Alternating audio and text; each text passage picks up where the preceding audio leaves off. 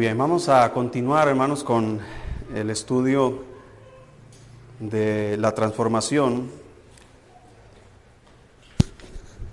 Estamos estudiando el pueblo de Israel cuando salió de Egipto, que va caminando por el desierto hacia Canaán. Y es un tipo, es parecido, hermanos, el camino del cristiano, desde que sale del pecado y y va camino hacia el cielo. Entonces, para nosotros no hay una tierra prometida terrenalmente hablando, como el pueblo de Israel sí lo tenía. Pero para nosotros, hermanos, la tierra prometida, de cierta forma decirlo así, viene siendo para nosotros el cielo. No necesitamos conquistarla porque Cristo ya lo conquistó por nosotros. Solamente estamos esperando el tiempo en que Cristo venga por nosotros, pero en lo que estamos esperando, hermanos, Dios está transformando nuestras vidas. Ese es el propósito por el cual seguimos aquí. Si el único propósito por el cual fuimos salvos es ir al cielo, ¿desde cuándo ya nos hubiera llevado el Señor? Pero nos dejó aquí en la tierra, a pesar del pecado, a pesar de, las dificultades que tenemos, y aquí estamos luchando, hermanos, para poder ser transformados a la imagen de Jesucristo.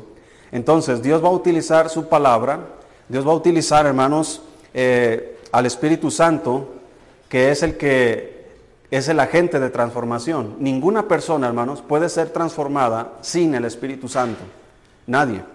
El Espíritu Santo, hermanos, es el que está dentro de nosotros y es el que está comenzando desde la salvación hasta el día de Jesucristo, una obra que la está perfeccionando.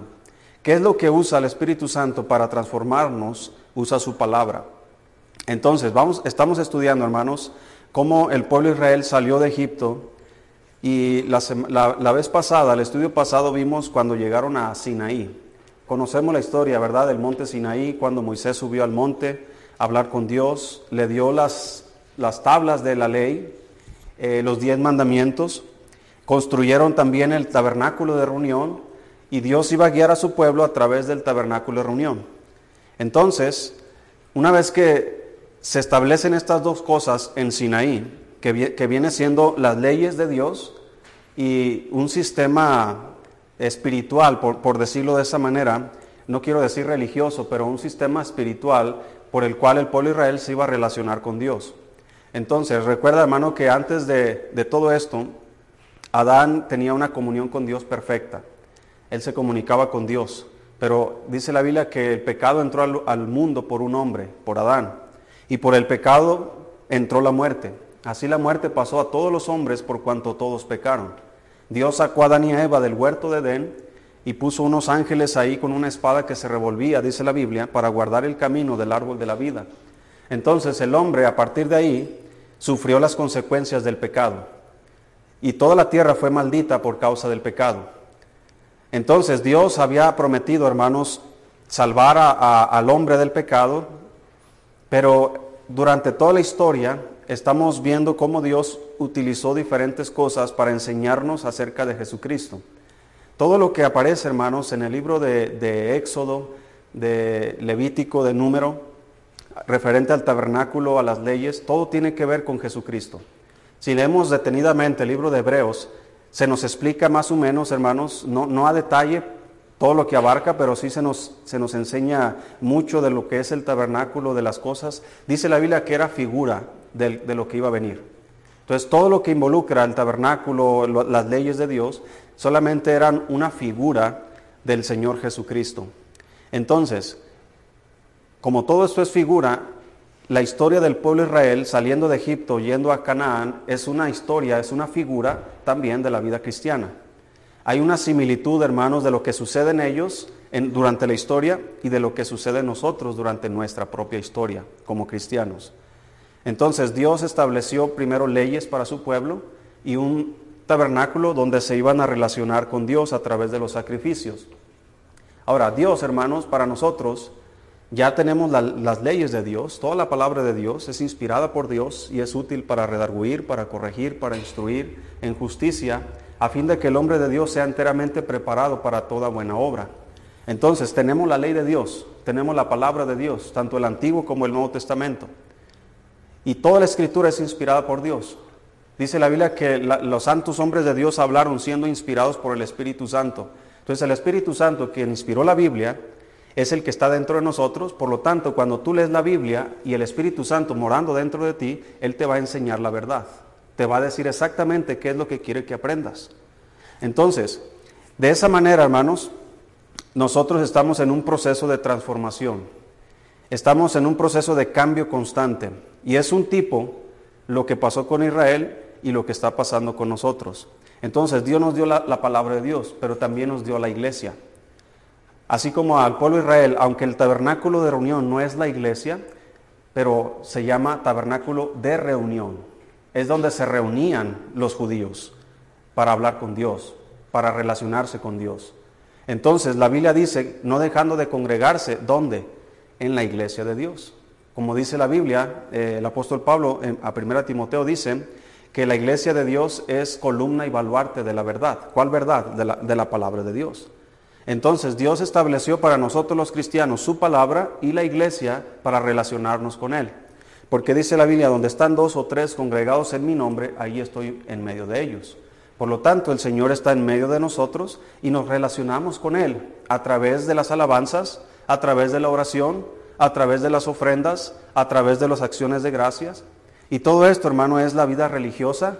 No me gusta usar esa palabra, pero para entenderlo o la vida espiritual de los cristianos. Así que un cristiano sin palabra de Dios no cambia.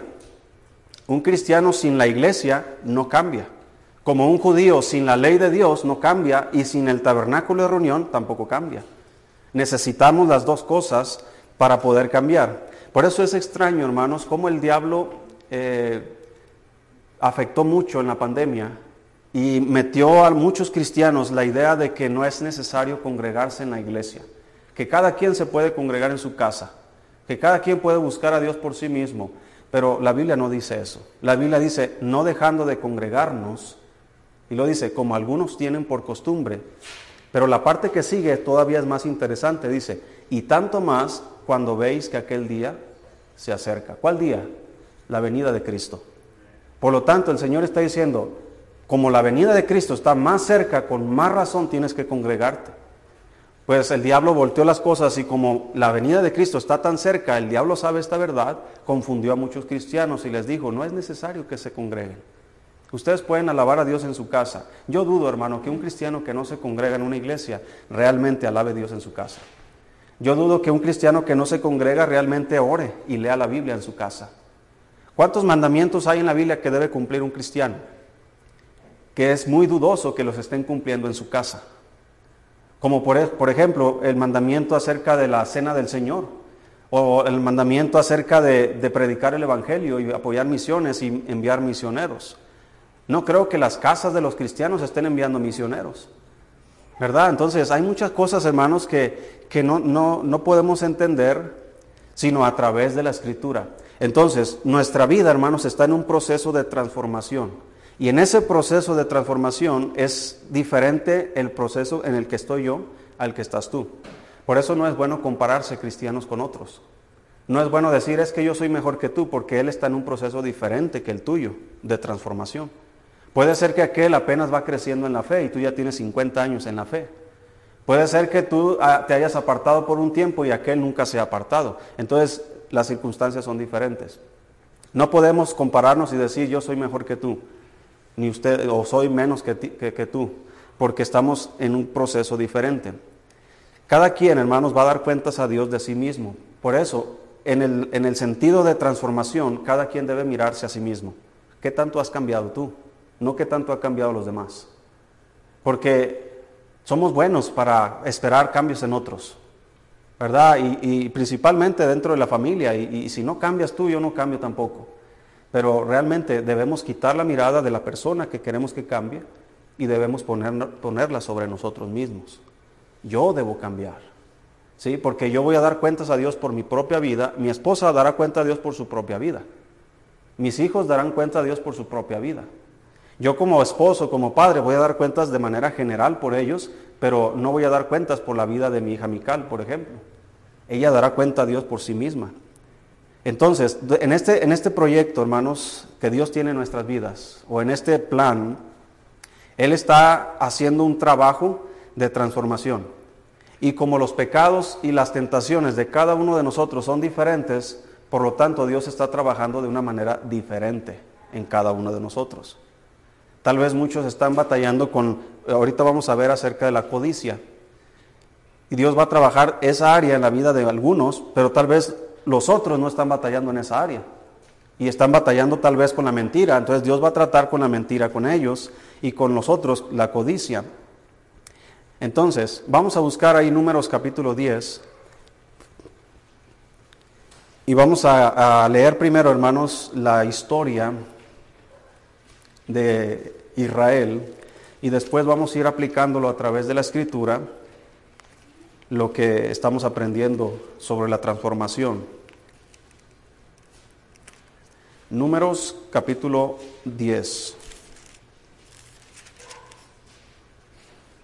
Entonces, no, no, lo vamos a leer, pero en el capítulo 9 de Números, cuando ya tienen el tabernáculo, Dice la Biblia que una nube se paraba encima del tabernáculo eh, de día y una nube de fuego de noche. Y cuando la nube se alzaba, hermanos, y se movía, es, era señal de que el pueblo de Israel tenía que desarmar todo el tabernáculo y tenían que seguir la dirección de Dios a través de esa nube, sea de día o sea de noche. Y ahí explica desde el versículo 15 al 23 en el capítulo 9 de si se, si se detenía un día, una semana, un mes, un año, el tiempo que se estableciera en un lugar, ahí se tenían que quedar. Y a la señal de Dios se tenían que levantar y tenían que continuar su viaje. Entonces, cuando están en Sinaí, dos cosas sucedieron.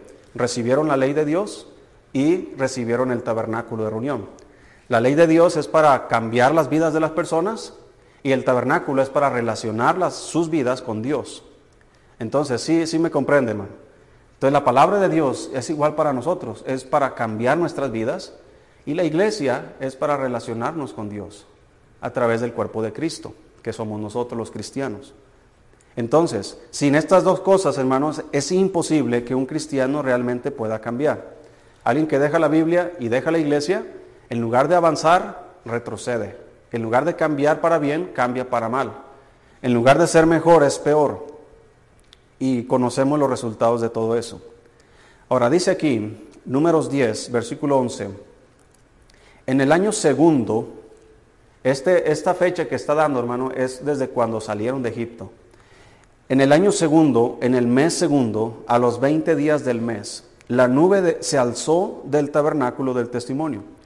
Y partieron los hijos de Israel del, del desierto de Sinaí según el orden de marcha, y se detuvo la nube en el desierto de Parán. Partieron la primera vez al mandato de Jehová por medio de Moisés. Entonces, después de dos años, más de dos años, están en Sinaí, donde recibieron la ley, donde construyeron el tabernáculo. Después de dos años, Dios mueve la nube. Se detiene en el desierto de Parán y es la primera vez que marcharon ya con el tabernáculo de reunión eh, construido, ya con el sistema del sacerdocio establecido, ya con todo el orden que había Dios puesto en su pueblo. Entonces, esa primera marcha, hermanos, dice que llegan al desierto de Parán. Y dice ahí, hermanos, en el capítulo 11, versículo 1. Aconteció que el pueblo, ¿qué hizo, hermano? Fíjate, hermanos, no, no tarda mucho para que los cristianos se quejen, ¿verdad? No, no, no falta eh, la cosa que no nos gusta, la cosa que no nos agrade para ya quejarnos. Y dice ahí, aconteció que el pueblo se quejó a oídos de Jehová, y lo oyó Jehová, y ardió su ira, y se encendió en ellos fuego de Jehová, y consumió uno de los extremos del campamento. Entonces el pueblo clamó a Moisés, y Moisés oró a Jehová, y el fuego se extinguió. Esa es la intercesión. Dice el 3, y llamó a aquel lugar Tabera, porque el fuego de Jehová se encendió en ellos. Y la gente extranjera que se mezcló con ellos tuvo un vivo deseo. Y los hijos de Israel también volvieron a llorar y dijeron, ¿quién nos diera a comer carne? Nos acordamos del pescado que comíamos en Egipto de balde, de los pepinos, los melones, los puerros, las cebollas y los ajos. ¿Quién de ustedes, hermano, desea un ajo? ¿Quién quiere comerse un ajo? Una cebolla. Cebollas, cebollitas, ¿verdad? Ahí con unas chuletas, está bien. Pero cebollas, puerros, yo no sé ni qué son puerros, ¿verdad? Dice el 6, y ahora nuestra alma se seca, pues nada, fíjate hermano, las palabras del pueblo, pues nada, sino este maná ven nuestros ojos. Algo que había sido un milagro, ya no parece milagro para ellos. Dígame, ¿de dónde salía este pan, hermanos? El maná. Dice la Biblia que caía del cielo. Y, los israelitas iban y recogían según lo que podían comer. ¿Sabes cuántos años tenían comiendo este? Desde que salieron de Egipto, cuando llegaron a Sinaí, que se quejaron, Dios les mandó el maná y comieron maná por algunos años y ahora están fastidiados. Pues nada, solamente tengo esto. Hermanos, cuando comenzamos nosotros a menospreciar lo que Dios nos ha dado, comienza a surgir algo en nuestro corazón que se llama codicia. La codicia nace de la, eh, ¿cómo se dice la palabra? Inconformidad. No estoy conforme con lo que soy. Quiero ser como aquella persona. No estoy conforme con lo que tengo. Quiero tener lo que tiene la otra persona. No estoy conforme con lo que como. Quiero comer carne. No estoy conforme, Dios, con lo que tú me estás dando. Allá en el mundo me iba mejor.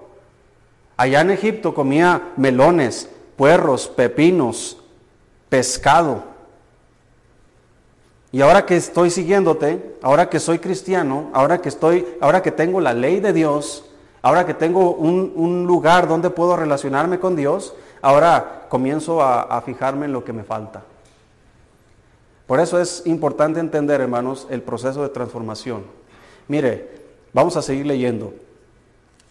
Dice el versículo 7, y era el maná como semilla de culantro y su color como color de bedelio el pueblo se esparcía y lo recogía, y lo molía en molinos o lo majaba en morteros, y lo cocía en caldera o hacía de él tortas. Su sabor era como sabor de aceite nuevo. Y cuando descendía el rocío sobre el campamento de noche, el maná descendía sobre él. Y oyó Moisés al pueblo que lloraba por sus familias, cada uno a la puerta de su tienda, y la ira de Jehová se encendió en gran manera. También le pareció mal a Moisés. Y dijo Moisés a Jehová, ¿por qué has hecho mal a tu siervo? ¿Y por qué no he hallado gracia en tus ojos que has puesto la carga de todo este pueblo sobre mí? ¿Concebí yo a todo este pueblo? ¿Lo engendré yo para que me digas, llévalo en tu seno, como lleva la que cría al que mama a la tierra de la cual juraste a sus padres? ¿De dónde conseguiré yo carne para dar a todo este pueblo? Porque lloran a mí diciendo, danos comer carne que comamos. No puedo, no, no puedo yo solo soportar a todo este pueblo que me es pesado en demasía. Y así, y si así lo haces tú conmigo, yo te ruego que me des muerte, si he hallado gracia en tus ojos y que yo no vea mi mal. No es el caso, hermanos, aquí, pero como un paréntesis, el sentir que tiene Moisés, hermano, créame que es el sentir de muchos siervos de Dios cuando ve que la, gente se queja. ¿Verdad? La gente se queja y se queja y se queja y se queja ¿Y qué cree que piensa un, siervo de Dios con Dios? Pues Señor, es tu iglesia, es tu pueblo, ¿verdad? Y, llega desánimo. Moisés, ¿qué, ¿qué, está pensando, hermanos? Mejor quítame la vida a seguir batallando con este pueblo. Versículo 16 dice, entonces Jehová dijo a Moisés, reúnete setenta varones de los ancianos de Israel, que tú sabes que son ancianos del pueblo y sus principales, y tráelos a la puerta del tabernáculo de reunión y esperen allí contigo y yo descenderé y hablaré allí contigo, y tomaré del Espíritu que está en ti, y pondré en ellos. Y llevarán contigo la carga del pueblo, y no la llevarás tú solo. Pero al pueblo dirás, santificaos para mañana, y comeréis carne. Porque habéis llorado en oídos de Jehová, diciendo, ¿quién os diera comer carne? Ciertamente mejor nos iba en Egipto. Jehová pues os dará carne y comeréis. No comeréis un día, ni dos días, ni cinco días, ni diez días, ni veinte días sino hasta un mes entero, hasta que os salga por las narices y la aborrezcáis, por cuanto menospreciasteis a Jehová que está en medio de vosotros, y llorasteis delante de él diciendo, ¿para qué salimos acá de Egipto? Entonces dijo Moisés, seiscientos mil de a pie es el pueblo en medio del cual yo estoy, y tú dices, ¿le daré, les daré carne? y comerán un mes entero? ¿Se degollarán para ellos ovejas y bueyes que les basten? ¿O se juntarán para ellos todos los peces del mar para que tengan abasto? Entonces Jehová respondió a Moisés, ¿acaso se ha cortado la mano de Jehová? Ahora verás si se cumple mi palabra o no. Moisés dice, mira, Señor, somos tantos y tú dices que nos vas a dar de comer carne a todos por un mes. Hermanos, todos estos, estos tipos de pensamientos, de deseos que hay en el pueblo, aún en Moisés, este tipo de preguntas, Dios, fíjate lo que acaba de hacer Dios, hermano acaba de darles pan del cielo. Por mucho tiempo están comiendo de un milagro. ¿Alguien de ustedes ha visto que caiga pan del cielo, hermanos? ¿Qué pasaría si usted viera caer pan del cielo? un café, ¿verdad? Y no sé si ellos tenían café o no, pero... Fíjate, hermano, cómo un milagro de Dios es minimizado por la inconformidad. Ya no estoy conforme, pero Dios está haciendo milagros todos los días, te está dando de comer. Dígame hermano, si no es un milagro que todos los días Dios siga dándonos de comer. Tú dices, o tal vez pensemos, ah, es mi trabajo, mi esfuerzo, pero ¿quién te da las fuerzas para que vayas a trabajar? Es Dios quien pone el, plato en tu mesa todos los días. Desde que naciste hasta ahorita no ha habido ni un solo día, a menos de que hayas ayunado, en que no hayas comido. Pero minimizamos eso, hermanos, y comenzamos a voltear a lo que no tenemos. Ah, no tengo. Puros frijoles, puro huevo, puras papas, ¿verdad? Eh, puro maná estamos comiendo, ya estamos hastiados entonces Moisés comienza, hermanos, a, preguntarse, Dios, ¿de dónde vas a sacar carne para tantas personas por un mes entero? Moisés, ¿estás olvidando que Dios es Dios? Y estás olvidando que Dios les dio pan del cielo. Pues del cielo va a venir también la carne. Dice la Biblia que Él les mandó codornices, versículo 31. Y vino un viento de Jehová y trajo codornices del mar y las dejó sobre el campamento, un día de camino a un lado y un día de camino al otro, alrededor del campamento, y así, y casi dos codos sobre la faz de la tierra. Entonces el pueblo estuvo levantado todo aquel día y toda la noche, y todo el día siguiente, y recogieron codornices. El que menos recogió diez montones, y las tendieron para sí a lo largo alrededor del campamento.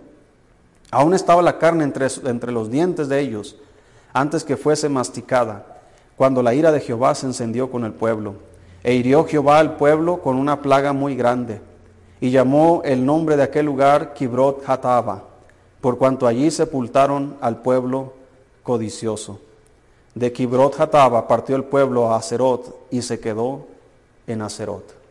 Entonces, cuando salen de Sinaí, llegan a este lugar, hermanos, al, desierto de Parán, en este lugar es como se empiezan a quejar de la comida. Entonces Dios les manda la comida, hermanos. Y, y, créame, hermano, que es muy peligroso ser muy aferrados para pedirle a Dios algo. Porque Dios te lo puede dar. Pero ¿sabes para qué? Para castigarte, no para bendecirte. Dice la Biblia que la bendición de Jehová no añade tristeza con ella. Así que ellos están pidiendo, Dios, danos carne, danos carne, pero de una manera incorrecta, con deseos incorrectos, motivos incorrectos. La inconformidad, hermanos, es la cuna, por decirlo así, o es el principio de la codicia. La codicia y la envidia, hermanos, son hermanas. Y todo esto, hermanos, está en el corazón del pueblo. Y, hermanos, es, es normal para este pueblo actuar de esta manera. ¿Por qué digo que es normal? Porque ellos salieron de Egipto y así actuaban en Egipto. Egipto recuerda que es un tipo del mundo y tú y yo antes de ser cristianos estábamos en el mundo. A menos de que tú hayas sido un cristiano desde siempre, ¿verdad? O, que naciste en un hogar cristiano. Pero aún así, la codicia está en tu corazón, desde que son niños.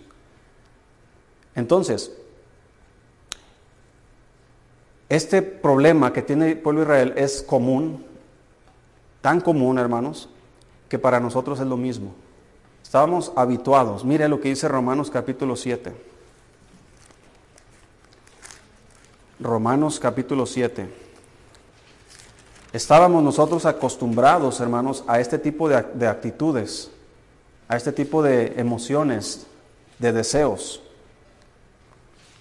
Si estamos ahí, Romanos capítulo 7. Recuerda, hermano, que Dios los sacó de Egipto con mano poderosa, los llevó al Sinaí, les dio las leyes de Dios, los diez mandamientos. ¿Sabes cuál es el décimo mandamiento, hermanos? ¿Sí recuerdas el décimo mandamiento? No codiciarás ni la mujer de tu prójimo, ni el buey de tu prójimo, ni cosa alguna de tu prójimo. Así que no es un pecado de ignorancia, porque hay dos tipos de pecados, es un, eh, le llaman pecados de omisión y pecados de comisión. Unos son los que ya sabes lo que estás haciendo y otros son los que no sabes lo que estás haciendo. En la Biblia menciona ah, pecados de muerte y pecados no de muerte. No hay tiempo para explicar eso, pero lo que, lo que sí quiero decir es que hay diferencia entre la ignorancia y el conocimiento. ¿sí? Por ejemplo, hermanos, dice la Biblia que el castigo para los de Tiro y de Sidón, y Sidón será más, dice que, que, perdón, que el castigo para Sodoma y Gomorra será más tolerable que para estas ciudades. ¿Por qué? Porque si estas ciudades eh, hubieran visto los milagros que se hicieron en estas ciudades, se hubieran arrepentido. Fíjate lo que está diciendo Dios. Ellos, Sodoma y Gomorra, fueron destruidos por su pecado. Pero Dios les está diciendo a estas ciudades, miren, ustedes están viendo milagros, se les está predicando el Evangelio y no creen. Pues mira, van a ser castigados peor que lo que hicieron ellos. Entonces, esto nos está diciendo, hermanos, que el pueblo de Israel cuando salió de Egipto salió con todos ese tipo de cosas. Los diez mandamientos, hermanos, son prácticamente las, eh, hay más, pero las diez cosas principales que Dios quería erradicar de su pueblo. La idolatría, la mentira, ¿sí? el robar, el adulterar, el matar. Moisés mismo mató a un egipcio. Estas cosas, hermanos, Dios saca a su pueblo de Egipto y su pueblo viene con todas estas cosas en su corazón. ¿Cómo va a ser Dios para cambiar a un codicioso, a un mentiroso? ¿Cómo lo va a hacer Dios? Alguien que no honra a sus padres. ¿Cómo va a ser Dios? Bueno, les primero les va a dar la ley. Y a través de su palabra es como el pueblo va a cambiar. Entonces, dice ahí Romanos 7, versículo 7. ¿Qué diremos pues? ¿La ley es pecado? En ninguna manera. Pero yo no conocí el pecado sino por la ley. Porque también, porque tampoco conociera qué cosa. La codicia, si la ley no dijera, no codiciarás. Mas el pecado, tomando, tomando ocasión por el mandamiento, produjo en mí toda codicia. Porque si la ley, sin la ley, el pecado está muerto. Y yo sin la ley vivía en un, en un tiempo pero venido el mandamiento, el pecado revivió y yo morí. Entonces está diciendo Pablo, miren, eh, yo no, no conocería qué es la codicia si la ley no dijera, no codiciarás. Entonces, tú y yo antes de ser cristianos no conocíamos la Biblia, pero éramos codiciosos, sin saber qué era la codicia. Desde niños, yo recuerdo que me gustaba la mochila del otro. Y yo quería los tenis que trae aquel. Y mira los cuadernos, qué bonito. Yo traigo los que me da el gobierno y allá se trae de, Superman y de, todo. Y yo quiero esos cuadernos.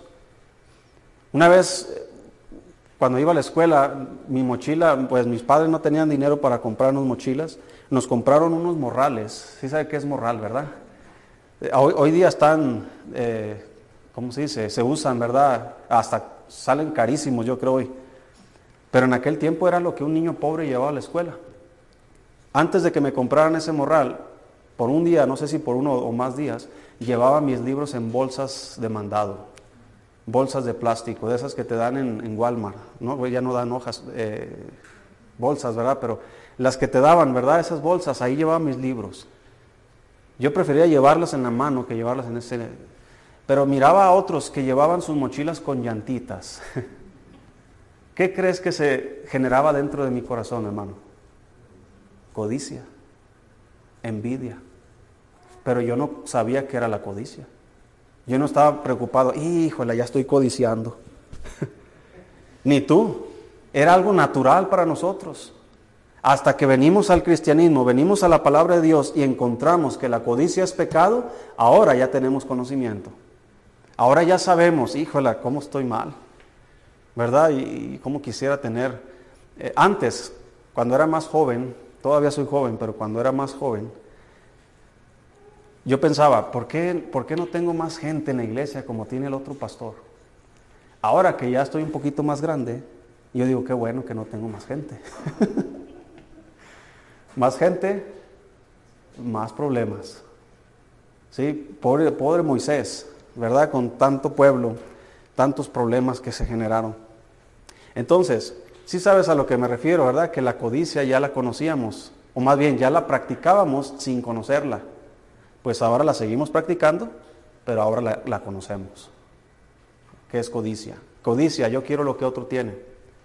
Y eso se genera por la envidia. A veces somos envidiosos, ¿verdad? Eh, la envidia es eh, casi como que, ¿y por qué Julio le va mejor que a mí? Porque la codicia no es nada más por cosas, hermanos, materiales. La codicia también es por la personalidad de otro, por las situaciones de otros. Mira cómo a él le va bien a mí no.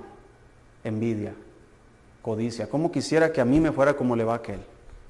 Y eso no podemos permitirlo, hermano, porque Dios se molesta con nosotros. ¿Sabes por qué se molesta con nosotros?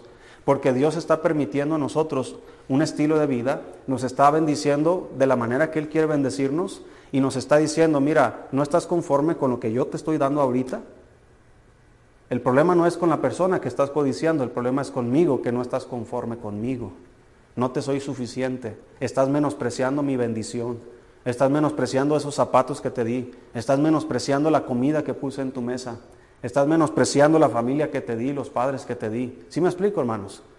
El problema se hace más grande cuando vemos que la codicia afecta más a Dios en su corazón porque le menospreciamos. No tanto en nosotros. A nosotros solamente se vienen las consecuencias. Mire lo que dice en Salmo 106. Salmo 106.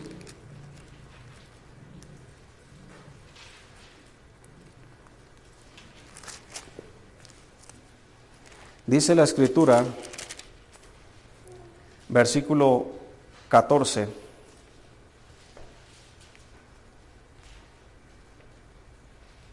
Si tú lees todo el capítulo, habla acerca de una breve historia de, Israel y dice el 14, se entregaron a un deseo, ¿cómo dice ahí? Desordenado en el desierto. Y tentaron a Dios en la soledad. Y Él les dio lo que pidieron, mas envió mortandad sobre ellos. Está hablando de aquel episodio cuando ellos están pidiendo carne. Pero mira la codicia, cómo está escrito aquí. Dice que se entregaron a un deseo desordenado. Hermanos, un deseo desordenado viene de una mente desordenada. Recuerda que lo que, lo que nosotros pensamos es lo que sentimos, y es lo que hacemos. Por lo tanto, este deseo desordenado de querer algo que no tenemos viene de estar pensando constantemente en aquello que no tenemos. Y es que no tengo esto, y es que no tengo aquello, y es que no tengo... Y, y si tuviera mejor eso, y si tuviera... le estoy diciendo a Dios, Dios, si tú permitieras que yo tuviera más, como muchos piensan, si tuviera más, puedo hacer más. Inclusive hay cristianos que usan esto, hermano, de una manera engañosa para sí mismos, diciendo, Dios, si me das más dinero, voy a dar más dinero para ti. y Dios dice, no, yo te conozco. Si no eres fiel en lo poco, tampoco vas a ser fiel en lo mucho. Así que si ponemos de pretexto de que no tenemos para no hacer algo por Dios, hablando financieramente, lo único que estamos sacando de nuestro corazón es la codicia. Quiero más, quiero más, quiero más. Y Dios no nos da más. ¿Por qué? Porque es un deseo desordenado. Y un deseo desordenado forma una vida desordenada. Y no, Dios no aprueba, hermanos, y Dios no apoya ni respalda una vida desordenada. Dios quiere ordenar nuestras vidas. Por eso es que Dios está tratando con su pueblo en esta área de la codicia. Mira lo que dice Colosenses capítulo 3. Colosenses capítulo 3.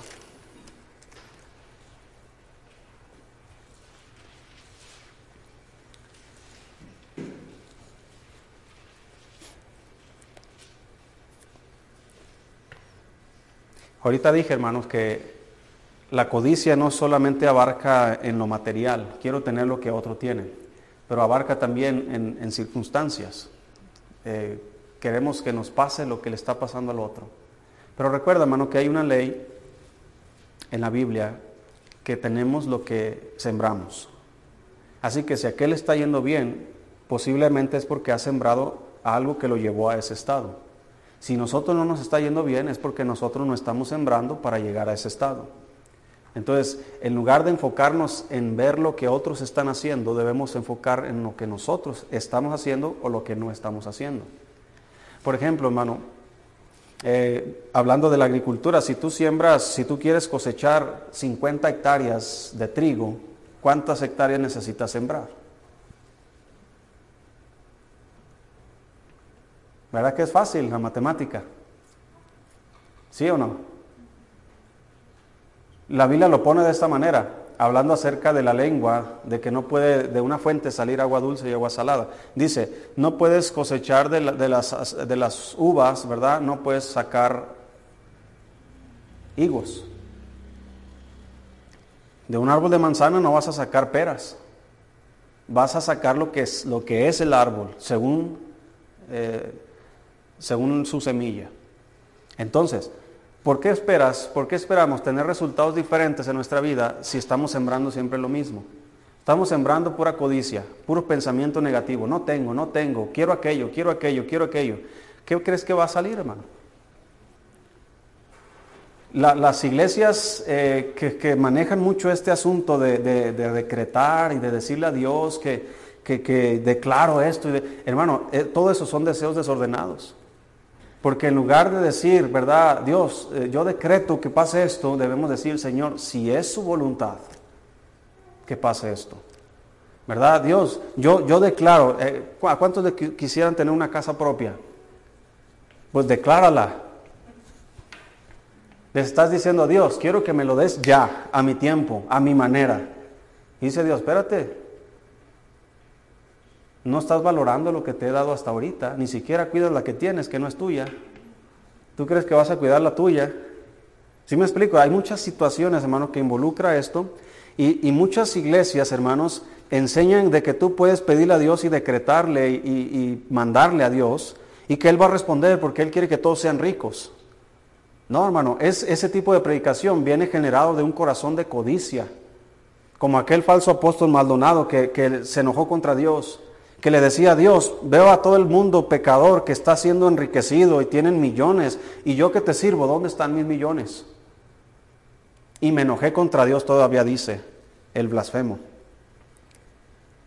Y luego comenzó a decirle a la gente, mira, alguien que es pobre no puede bendecir a nadie. Así que primero tengo que ser rico yo para poder bendecirte a ti. ¿Cuántos quisieran bendecirme? ¿Cuántos quisieran traer sus joyas, su dinero acá? Dígame hermano, ¿no cree usted que todo eso es pura codicia?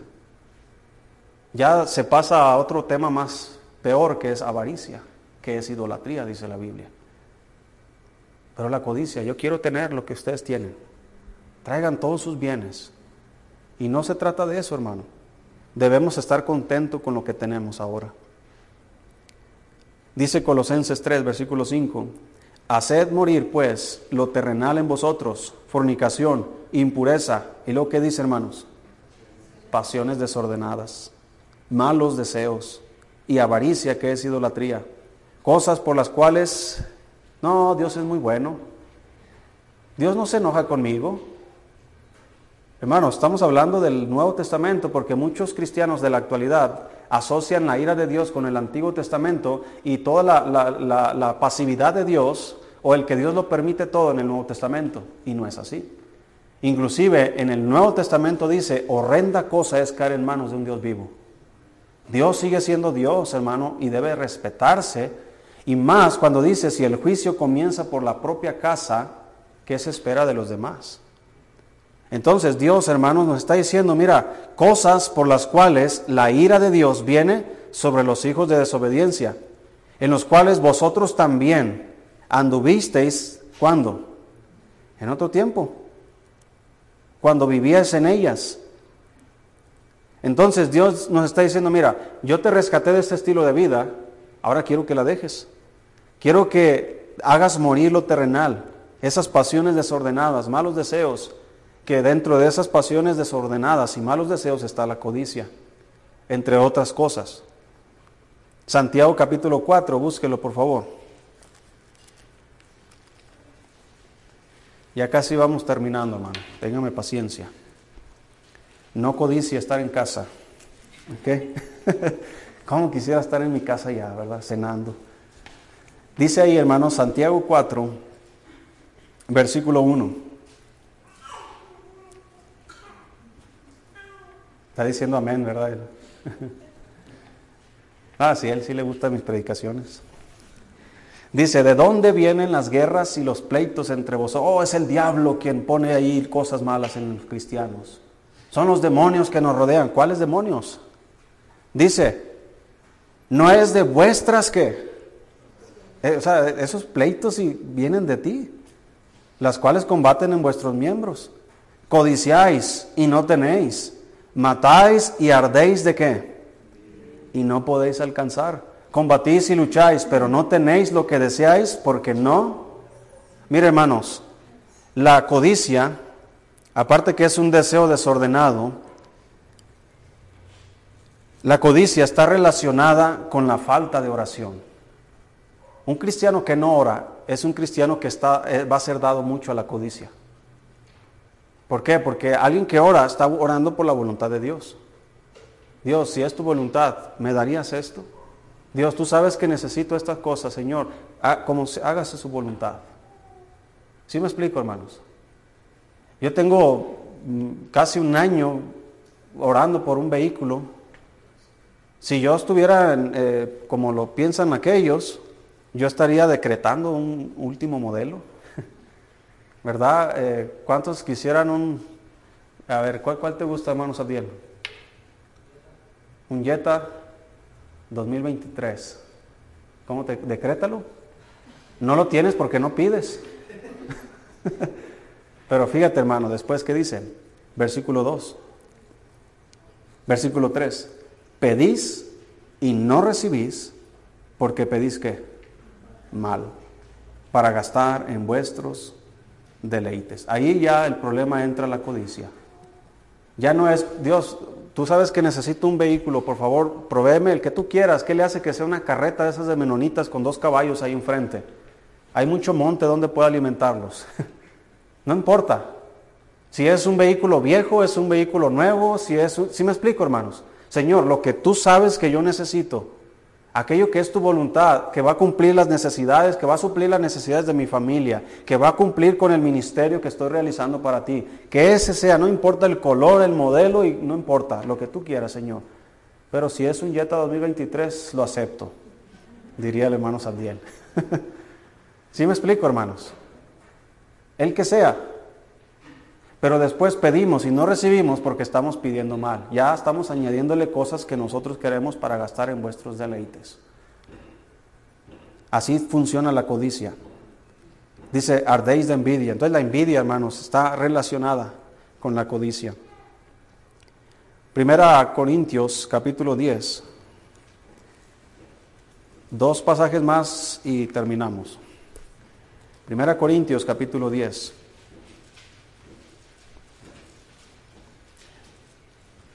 Los, jóvenes que oran por una pareja, ¿verdad? Señor, que sea de, de, de 1,80, ¿verdad? De altura. O que sea, que pese tantos kilos, que tenga ojos azules, que tenga el cabello rubio, ¿verdad? Eh, más bien tienes que orar, Señor, lo que sea tu voluntad. Porque Dios ya tiene a alguien para cada quien. A menos de que esas personas, esos jóvenes, sean como el apóstol Pablo, ¿verdad? Que tengan eh, ese don de continencia y, puedan vivir toda su vida así solos. Hay, hay algunos. Conozco yo algunos cristianos así. Unos porque se les fue el tren. ¿Verdad? No tanto porque no, se pusieron los moños. No, no, está muy fea esa muchacha. Y pasaron los años, pasaron los años y al final el feo se hizo él. Y ya nadie lo quiere. Entonces como aquellas frutas, ¿verdad? Que, vas al mandado y comienzas, ah, este aguacate está muy aguado y lo avientas para allá. Y, a lo mejor ese era el mero bueno. Dice 1 Corintios 10, versículo 1. Porque no quiero, hermanos, que ignoréis que nuestros padres todos estuvieron bajo la nube y todos pasaron el mar. Y todos en Moisés fueron bautizados en la nube y en el mar.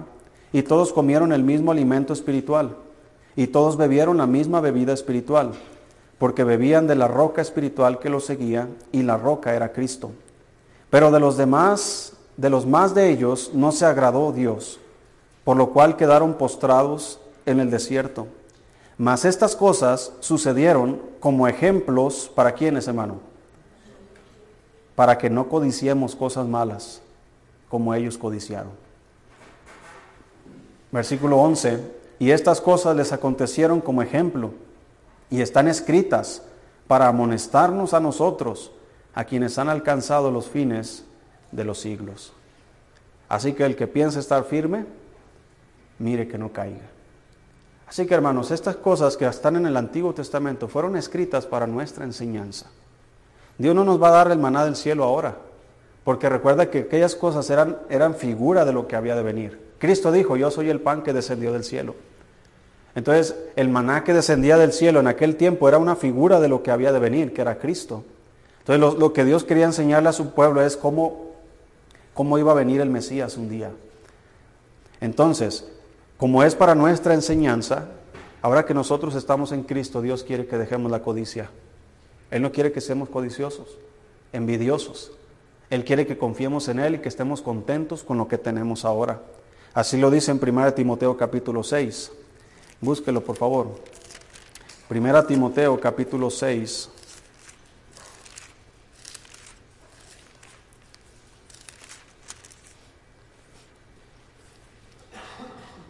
¿A cuánto les gusta el dinero, hermanos? A todos, ¿verdad? ¿No, no les caería, eh, no sé, unos mil dólares? ¿No te caerían bien unos mil dólares? ¿Sí?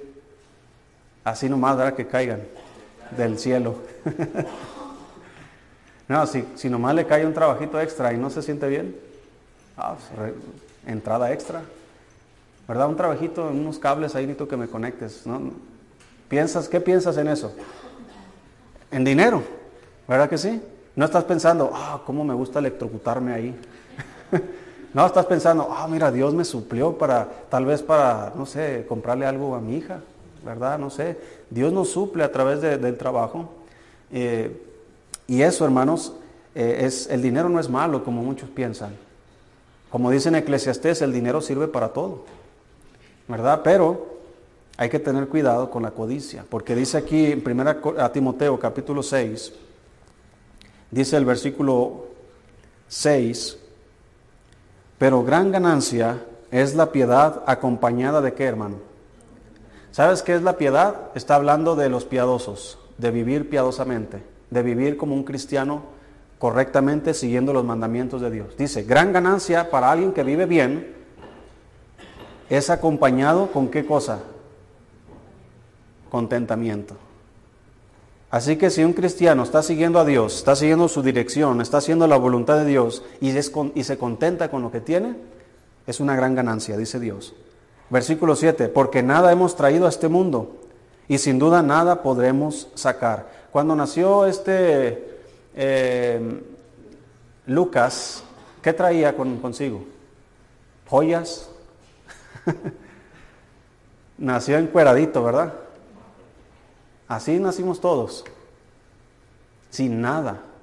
Así que cuando alguien se va de este mundo, ¿qué se lleva? Según verdad los egipcios, cuando ellos sepultaban, por ejemplo, los reyes, los sepultaban con, con joyas, ¿verdad? Y tú crees que la momia se iba a levantar, hermanos, a, ver sus anillos, sí. No, o sea, era el pensamiento de ellos que en la otra vida ellos iban a disfrutar de sus riquezas. Y nada, que los que las disfrutan son los saqueadores de tumbas. ¿Verdad? Ellos son los que las disfrutan. Entonces dice, porque nada hemos traído a este mundo y sin duda nada podremos sacar. Así que teniendo sustento y abrigo, estemos que hermano. ¿cuántos de ustedes tienen sustento y abrigo?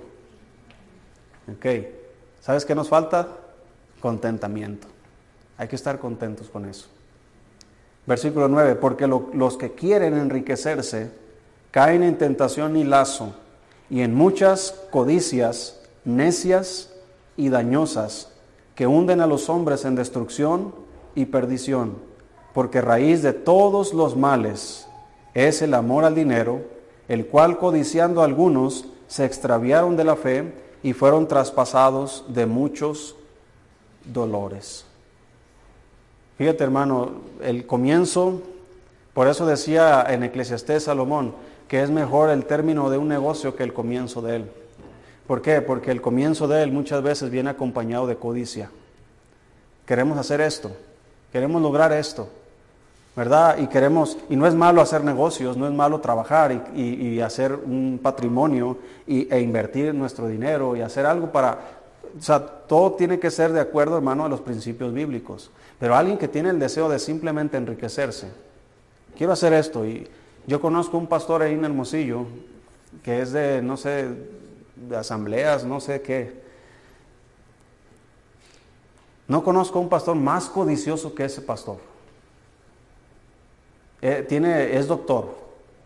No digo que los doctores son codiciosos, pero él tiene su casa. Fíjate lo que hizo. Tiene su casa. Y luego enseguida hizo una clínica. Clínica Sinaí. Todavía le puso así. Clínica Sinaí. Y luego compró el lote enseguida y puso una, un salón de eventos. Y luego enseguida compró y puso una florería. Y luego enseguida compró y puso un gimnasio. Eh, él le compró a, mi suegro su casa y ahí construyó una bodega donde tiene sus vehículos eh, clásicos que los renta para los eventos. No es malo hacer negocios, pero ¿a quién le gustaría tener todos esos negocios?